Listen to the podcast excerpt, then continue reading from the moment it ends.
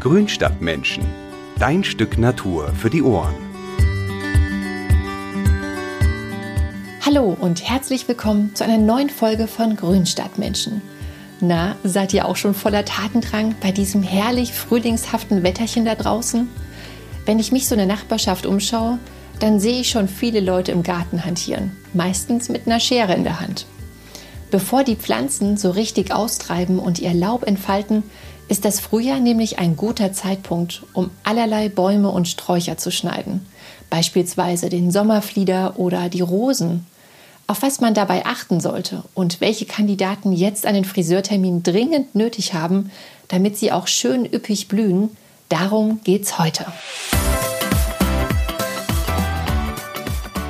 Ran an die Schere ist das Motto dieser Folge. Und eine Pflanze darf beim Frühjahrsschnitt auf keinen Fall fehlen, die Hortensie. Den beliebten Blütenstrauch findet man ja in fast jedem Garten. Hier gibt es übrigens zwei Schnittgruppen zu beachten. Am bekanntesten ist die Bauernhortensie. Die zählt zur Schnittgruppe 1. Weil sie nämlich ihre Blütenansätze schon im Vorjahr angelegt hat, wird sie nur schwach geschnitten. Das heißt, die vertrockneten Blütenstände werden hier entfernt. Zur Schnittgruppe 2 zählen zum Beispiel die Schneeball- und Rispenhortensie.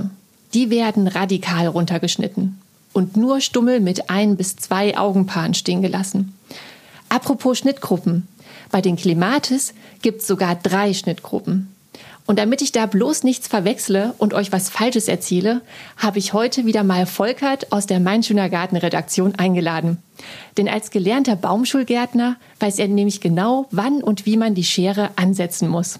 Hallo Volkert. Hallo Karina, freut mich, dass wir mal wieder einen Podcast zusammen aufnehmen. Äh, noch dazu zu einem meiner Lieblingsthemen, muss ich sagen. Siehst du, da wusste ich doch, dass du genau der Richtige bist. Ja, also wie eben schon angesprochen, geht es um die Schnittgruppen bei den Clematis.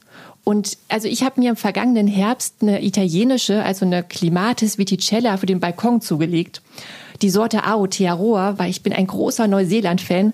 Und jetzt weiß ich gar nicht, wie muss ich die denn schneiden? Also, äh, wie du ja gerade schon erzählt hast, teilt man die Waldreben in verschiedene Schnittgruppen ein, in drei verschiedene insgesamt. Ähm, und diese Clematis viticella Sorten, also die italienischen Waldreben, die gehören zur sogenannten Schnittgruppe 3. Und bei der ist der Schnitt eigentlich ziemlich einfach. Man äh, setzt sie einfach im Frühjahr richtig auf den Stock. Das heißt, man schneidet sie richtig äh, stark runter, so auf 20, 30 Zentimeter Höhe. Und ähm, die treiben dann wieder ähm, kräftig durch. Also ist überhaupt kein Problem. Und der Grund, warum man das bei dieser Schnittgruppe so radikal macht, ist, dass eben die italienischen Waldreben wirklich nur am Neudenholz blühen. Das heißt, sie blühen nur an den Trieben, die noch im selben Jahr ausgetrieben sind. Also an den Vorjahrestrieben, da passiert nichts mehr blütenmäßig. Und bei denen ist es eigentlich wie bei den Rispenhortensien auch. Also bei allen Pflanzen, die am neuen Holz blühen, da bewirkt ein starker Rückschnitt, dass die eben besonders lange neue Triebe bilden mit besonders großen Blüten. Zu dieser Schnittgruppe gehören nicht nur diese italienischen Waldreben, sondern auch einige Hybriden, wie zum Beispiel die Sorte Jack Money, die auch äh, ausschließlich am neuen Holz blüht und die schneidet man dann eben genauso. Ah ja, das, das ist interessant. Und ähm, genau, jetzt haben wir ja die, die italienischen jetzt so betrachtet und äh, dann gibt's ja auch noch die frühjahrsblühenden Clematis, ne? zum Beispiel Clematis alpina und montana. Wie, wie schneidet man die? Ja, das sind die äh, Clematis-Arten, die zur sogenannten Schnittgruppe 1 gehören und natürlich dann auch deren Sorten. Äh, es gibt ja zu diesen Arten auch so verschiedene Züchtungen mit unterschiedlichen Blüten. Und bei denen äh, ist es eigentlich so, da die ausschließlich am alten Holz blühen, also an den vorjährigen Trieben, schneidet man sie eigentlich gar nicht. Man kann sie schneiden, es ist kein Problem, wenn man sie ein bisschen auslichten will. Das sollte man ab und zu auch machen, wenn sie sehr dicht geworden sind. Aber da ist weniger echt mehr. Also wenn man die so scharf schneiden würde wie zum Beispiel die äh, italienischen Waldreben, dann würden die anschließend überhaupt nicht blühen, weil die dann erst wieder neue Triebe bilden müssten, die dann im darauffolgenden Jahr wieder neue Blüten haben. Mhm, ja, kann man schon einiges falsch machen. Und äh, genau, was ist jetzt mit der zweiten Schnittgruppe? Wer, wer gehört denn da so dazu? Also die zweite Schnittgruppe bei den Clematis umfasst alle Clematis-Hybriden, die äh, remontieren. Das heißt, remontieren bedeutet, sie blühen sowohl an den alten Trieben aus dem Vorjahr als auch an den neuen Trieben, die noch im selben Jahr austreiben. Und ähm, bei diesem Klematis hat es sich eigentlich bewährt, dass man die Triebe so etwa um die Hälfte zurückschneidet. Das hat den Effekt, dass man eben einen Teil Frühjahrsblüte hat oder Frühsommerblüte, muss man in dem Fall sagen. Und dann eben auch einen Teil Blüten am Neudenholz oder relativ viele Blüten am Neudenholz. Und äh, das hat dann den Effekt, dass man dadurch die Blütezeit verlängert. Das heißt, ähm, man hat quasi mit einer kleinen Pause im, im Hochsommer ähm, fast durchgehend eine Klematisblüte. Boah, klingt gut, aber auch ein bisschen knifflig. Also so als Anfänger, glaube ich, bin ich doch froh, dass ich die, äh, die Clematis viticella gewählt habe. Ja, auf jeden Fall. Und äh, eine Sache muss ich vielleicht noch ergänzen. Mhm. Also es gibt auch ein, äh, einige Klematisarten, gerade aus der Schnittgruppe 1 und Schnittgruppe 2, also die, die äh, am alten Holz blühen oder auch am alten Holz blühen ähm, die werden manchmal so ein bisschen blühfaul. Also die neigen zur sogenannten Alternanz, wenn die älter werden. Das kennt man auch von einigen Apfelbäumen zum Beispiel. Die blühen dann in einem Jahr extrem stark und im nächsten mhm. Jahr fast gar nicht. Und wenn dieser Fall eintritt, dann ist es tatsächlich auch bei diesen beiden Schnittgruppen sinnvoll, sie einmal kräftig zurückzuschneiden. Dann fällt natürlich auch für ein Jahr die Blüte aus, aber wenn man das nach einem Jahr mit einer Massenblüte macht, dann verliert man nicht viel, weil sie in dem Jahr vielleicht ohnehin nicht richtig geblüht hätten. Und äh, dadurch verjüngt man die eben stark und äh, hat dann im nächsten Jahr wirklich wieder eine schöne Blüte. Okay, Mensch, so viele Infos jetzt zu den Klematis. Ein weiterer Klassiker im Garten, das sind ja die Rosen. Die sind ja auch super beliebt. Und das Frühjahr zählt ja auch, äh, ist ja auch die Rosenschnittzeit. Aber wann genau sollte man denn da loslegen? Weil ich finde, das ist immer so ein dehnbarer Begriff, Frühjahr. Ja, das Frühjahr ist ja auch überall so ein bisschen unterschiedlich. Also man sollte sich da tatsächlich eher nach der sogenannten Phänologie richten. Also man sollte einfach gucken, wann bestimmte Pflanzen blühen. Und so eine Zeigerpflanze für die Rosenblüte ist eigentlich die Forsythie. Das heißt, äh, sobald die Forsythie ihr Blütenknospen öffnet, äh, ist eigentlich der richtige Zeitpunkt da für den Rosenschnitt. Also man kann das auch früher machen. Das machen auch in Rosengärtnereien, äh, wird das oft früher gemacht, einfach weil die so viele Rosen zu schneiden haben, dass die sich nicht so lange Zeit lassen können. Aber ähm, generell ist es schon so, dass die Gefahr von äh, Spätfrostschäden steigt, äh, wenn man sie zu früh schneidet, weil ja für den Rückschnitt auch der Winterschutz entfernt werden muss und man den dann hinterher normalerweise auch nicht wieder drauf tut und ähm, Deswegen lieber ein bisschen länger warten, also bis zur Forsythienblüte und dann äh, ist es meistens kein Problem mehr. Mhm. Und trifft denn das auf alle Rosengruppen zu? Ja, das äh, gilt eigentlich für alle Rosengruppen, kann man sagen. Also man kann vielleicht Kletterrosen, die so ein bisschen geschützt an der Wand stehen, die kann man vielleicht mal ein bisschen früher schneiden. Aber ich würde schon bei allen Rosen so lange warten. Okay. Und, und sag mal, auf was sollte man denn so generell beim Rosenschnitt achten? Also auf jeden Fall sollte man alle erfrorenen und abgestorbenen Triebe rausschneiden oder eben zurückschneiden, wenn sie nicht komplett abgestorben sind. Und wenn Beet- oder Edelrosen an der Basis sehr stark verholzt sind, dann schadet es auch nicht, den einen oder anderen Trieb mal ein bisschen kräftiger bis ins alte Holz zurückzunehmen, weil Rosen eigentlich generell sehr regenerationsfähig sind, muss man sagen. Also sie treiben auch aus den älteren Ästen gut wieder aus. Und ansonsten gibt es so eine Regel, nach der man sich eigentlich ganz gut richten kann. Die gilt eigentlich für alle moderneren Rosen, dass man die Blütentriebe aus dem Vorjahr so auf rund drei bis fünf Augen zurückschneidet. Und äh, bei schwach wachsenden Sorten schneidet man eher ein bisschen stärker, um sie zu einem etwas stärkeren Austrieb anzuregen und bei den stark wachsenden entsprechend schwächer. Mhm. Und wie sieht das bei den Kletterrosen aus? Also bei Kletterrosen sollte man die langen neuen Triebe aus dem Vorjahr nur dann entfernen, wenn sie sehr dünn oder ungünstig platziert sind. Äh, ansonsten ist es eigentlich besser, wenn man die einfach in eine, in eine flachere Position ans Rankgerüst bindet. Äh, das führt nämlich dazu, dass sie so ein bisschen aus dem vegetativen Wachstum rauskommen und ähm, dafür Blütenknospen ansetzen, beziehungsweise sie bilden dann mehr Seitentriebe und an diesen Seitentrieben äh, bilden sich dann die Blütenknospen. Und die vorhandenen Seitentriebe, die kürzt man dann bei Kletterrosen eigentlich auch immer so auf drei bis fünf Augen ein. Kann man okay. aber auch ein bisschen auslichten. Also wenn sie sehr eng stehen, kann man auch mal ein paar ganz rausnehmen. Aber das ist eigentlich eine relativ einfache Sache bei Kletterrosen. Gut, auch wenn du das sagst. ja, es ist natürlich immer ein bisschen Übung, das ist klar. Man muss da auch ein bisschen Blick dafür kriegen, was schneidet man mhm. raus, was nicht. Aber es ist jetzt, ich sag mal, keine hohe Kunst. Okay, man muss auch keine Angst haben, wenn man da jetzt mal zu viel oder zu wenig irgendwie abschneidet. Ich glaube, das nee. ist ja oftmals auch eine Angst? Nee, also gerade bei Rosen muss man das überhaupt nicht haben. Also die sind wirklich sehr schnittverträglich und wie gesagt, auch aus dem älteren Holz bilden die neue Triebe, also kein Problem. Und ähm, was ist denn eigentlich mit Ziersträuchern wie Flieder, Forsythie oder auch Weigelie, die jetzt im Frühling blühen? Wann, wann werden die denn geschnitten? Also bei denen muss man natürlich mit dem Rückschnitt warten, bis die äh, Blüten welken, weil die Blüten eben am alten Holz, also an den Vorjahrestrieben oder sogar an den zwei- bis dreijährigen Trieben erscheinen. Und ähm, wie gesagt, da wartet man, bis die Blüten welken und dann schneidet man sie zurück. Und ähm, da gibt es auch so eine Faustregel, also die für eigentlich alle Ziersträucher gilt. Ähm, also alles, was nach dem Johannistag blüht, blüht am neuen Holz. Und diese Pflanzen werden dann eben im Frühjahr geschnitten, auch relativ stark zurückgeschnitten.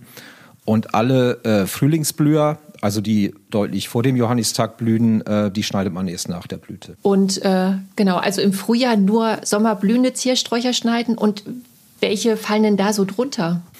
Also die sommerblühenden Ziersträucher, das sind insgesamt gar nicht so viele. Die modernen Rosen fallen darunter. Äh, wobei die streng genommen nicht nur am neuen Holz blühen, sondern auch am alten. Aber ähm, da will man vor allen Dingen die Blüte am neuen Holz haben.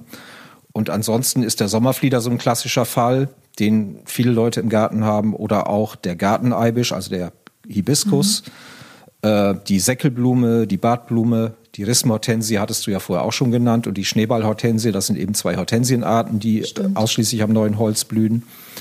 Ähm, dann äh, der Lavendel natürlich blüht am neuen mhm. Holz, die Sommerheide auch und auch diese kleinen Sommerspirden. Aktuell weiß ich gar nicht den deutschen Namen, also Spirea japonica, Spirea bumalda, also Sommerspirden nennt man sie, glaube ich. Genau, das sind eigentlich so die wichtigsten. Oh ja, aber es sind doch schon einige kann man. Ja, aber im Vergleich zu den Ziergehölzen, die es so gibt, ist es doch eine relativ kleine Gruppe, muss man sagen. Ja, ja. Genau, jetzt haben wir schon so viel über die Ziergehölze gesprochen. Lass uns jetzt noch mal kurz über die Obstgehölze sprechen. Das ist ja noch mal so eine ganz eigene Gruppe für sich und auch relativ komplex. Aber kannst du mir da so ein paar Grundregeln nennen, die für alle Obstbäume gelten?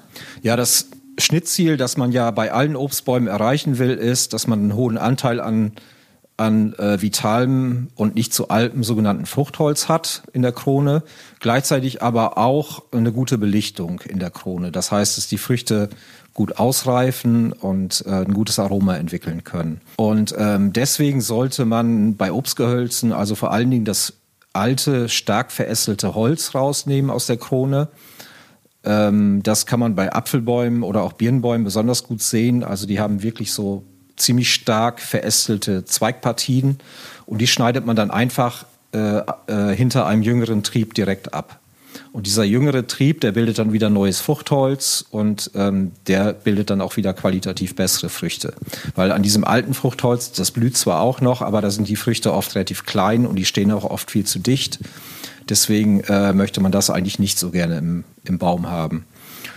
Und ähm, dann vielleicht noch, äh, eine wichtige Regel zum äh, Schnittzeitpunkt. Also Kernobst wie Äpfel und Birnen schneidet man vorzugsweise im Frühjahr und Steinobst wie Kirschen oder Pflaumen eher äh, nach der Ernte im Hochsommer oder Spätsommer. Da gibt's aber auch wieder Ausnahmen, zum Beispiel den Pfirsich. Den sollte man im Frühjahr schneiden. Ähm, der bildet nämlich sogenannte wahre Fruchttriebe und falsche Fruchttriebe, die man auch eigentlich erst unterscheiden kann, wenn sich die Blüten öffnen. Und äh, den schneidet man also wirklich direkt zum Zeitpunkt, äh, wenn er anfängt zu blühen. Und, also das ist äh, ein relativ komplexes Thema, aber dazu haben wir auch eine Anleitung online, wo man das nachlesen kann. Und ähm, ja, ich könnte jetzt natürlich noch einiges zu Kronenformen und Erziehungsschnitt von Obstbäumen erzählen, aber ich glaube, das wird hier auch so ein bisschen den Rahmen sprengen. Aber grundsätzlich gilt, ähm, man sollte in jedem Obstbaum wenige starke Äste haben und die sollten wirklich gleichmäßig um den Mitteltrieb angeordnet sein. Und die sollten eben auch gut mit Seitenzweigen besetzt sein, an denen dann eben die Früchte wachsen. Und äh, mit solchen Bäumen erzielt man eigentlich immer die besten Erträge. Doch, das war doch gut zusammengefasst. Danke für die Infos. Ja, gerne. Boah, und das mit dem Pfirsich klingt ja schon ein bisschen äh, irgendwie gemein mit den wahren und den falschen Fruchttrieben. Ja, ja. Also äh, wenn man da nicht das Richtige rausschneidet, dann kann das tatsächlich sein, dass man, dass man kaum Früchte hat. Ja, ja. Also ich merke schon, diese Obstabteilung ist echt eine Wissenschaft für sich. Und deshalb packe ich euch auch die passenden Artikellinks noch in die Show Notes, wo ihr den Schnitt dann genau nachlesen könnt. Das nur noch so am Rande. Und bevor wir jetzt gleich zum Ende kommen, habe ich doch noch eine Frage. Und zwar, welche Gehölze brauchen denn eigentlich so gar keinen Schnitt und wollen eigentlich in Ruhe gelassen werden? Viele Hobbygärtner denken ja, dass alle Bäume und Sträucher einen regelmäßigen Schnitt brauchen. Das ist aber äh, absolut nicht so. Also die große Mehrheit der Ziergehölze, die sollte man eigentlich gar nicht schneiden. Und es ist eigentlich auch relativ einfach zu erkennen, ob ein Ziergehölz geschnitten werden muss oder nicht. Also alle Bäume und Sträucher, die im Frühling nur an den Enden der vorjährigen Triebe austreiben, also an der sogenannten Terminalknospe und an den oberen Seitenknospen neue Triebe bilden. Ähm, die brauchen keinen Schnitt. Also diese Pflanzen, die überaltern nämlich nicht und ähm, bilden halt an den Triebenden immer wieder neue Triebe, die dann auch wieder Blüten bilden und so weiter. Und da muss man eigentlich überhaupt nichts machen. Man kann einige mal ein bisschen auslichten, wenn die Kronen zu dicht sind oder äh, wenn Zweige im Weg sind oder Äste, die auch mal ganz abschneiden. Aber sonst ist da eigentlich überhaupt kein Schnitt nötig. Zu dieser Gruppe gehören zum Beispiel Zaubernüsse oder die Magnolien, Blumenhartriegel auch, mhm. alle Ahorne eigentlich und noch etliche andere Ziergehölze. Wenn die Sträucher am Neudenholz blühen, da hatten wir vorhin ein paar Beispiele, den Sommerflieder, Hibiskus und so weiter. Die kann man mit einem starken Rückschnitt im Frühjahr zu besonders großen Blütentrieben anregen. Und dann gibt es eben diese Sträucher, die auch aus der Triebmitte oder auch aus der Basis so lange neue Zweige bilden. Und das sind die, die man wirklich regelmäßig auslichten muss. Das sind hauptsächlich Frühlingsblüher, ähm, wie die Forsythie oder auch die Weigelie. Ähm, also die sollte man tatsächlich auch regelmäßig schneiden. Aber eigentlich sind es wirklich nur diese beiden Gruppen von Ziergehölzen, die man schneiden muss und alle anderen nicht. Und hast du noch einen Tipp, den du den Zuhörern unbedingt mit auf den Weg geben möchtest, bevor sie jetzt gleich zur Schere greifen und in den Garten rennen? Ja, äh, ein wichtiger Tipp wäre, äh, bevor man überhaupt mal die Schere ansetzt, sollte man natürlich genau wissen, was man damit erreichen will mit dem Schnitt. Wir hören auch so aus den Leserzuschriften, dass, dass viele Leute auch äh, ihre Ziergehölze schneiden, äh, weil sie ihnen zu groß geworden sind. Und das läuft dann leider meistens auf den sogenannten Hausmeisterschnitt hinaus, wie das so ein bisschen despektierlich heißt. Das heißt, das sieht man auch oft in irgendwelchen äh, öffentlichen Gartenanlagen oder auch äh, in Grünanlagen von, von Krankenhäusern und so weiter. Das stimmt. Wenn da Leute zugange sind, die da vielleicht nicht so fachkundig sind, ähm, da werden die alle so einfach auf einer Höhe abrasiert, die Sträucher. Und äh, dadurch werden die natürlich nicht schöner. Also wenn man seine Gehölze nur schneiden will, um die Krone zu verkleinern, dann sollte man wirklich immer versuchen, die natürliche Kronenform dabei so weit wie möglich zu äh, erhalten. Also dann sollte man die Triebe auf jeden Fall auf unterschiedlichen Höhen einkürzen oder auch mal ganz rausnehmen, so dass das Grundgerüst der Krone einigermaßen harmonisch bleibt. Und ähm, das wäre eigentlich so ein wichtiger Tipp generell zum Schnitt von Ziergehölzen. Danke, Volkert, für diese vielen praktischen Infos. Da bringst du mal wieder den Durchblick in so manch ein Gestrüpp, das glaube ich zumindest. Und ich weiß jetzt auch, wie ich meine Klimatis zu schneiden habe. Und ich hoffe, dass ihr euch jetzt auch sicherer beim Schneiden fühlt. Viel Spaß dabei. Ja, Karina, mach's gut und bis zum nächsten Mal. Und allen Zuhörern natürlich viel Erfolg beim Gehölzschnitt.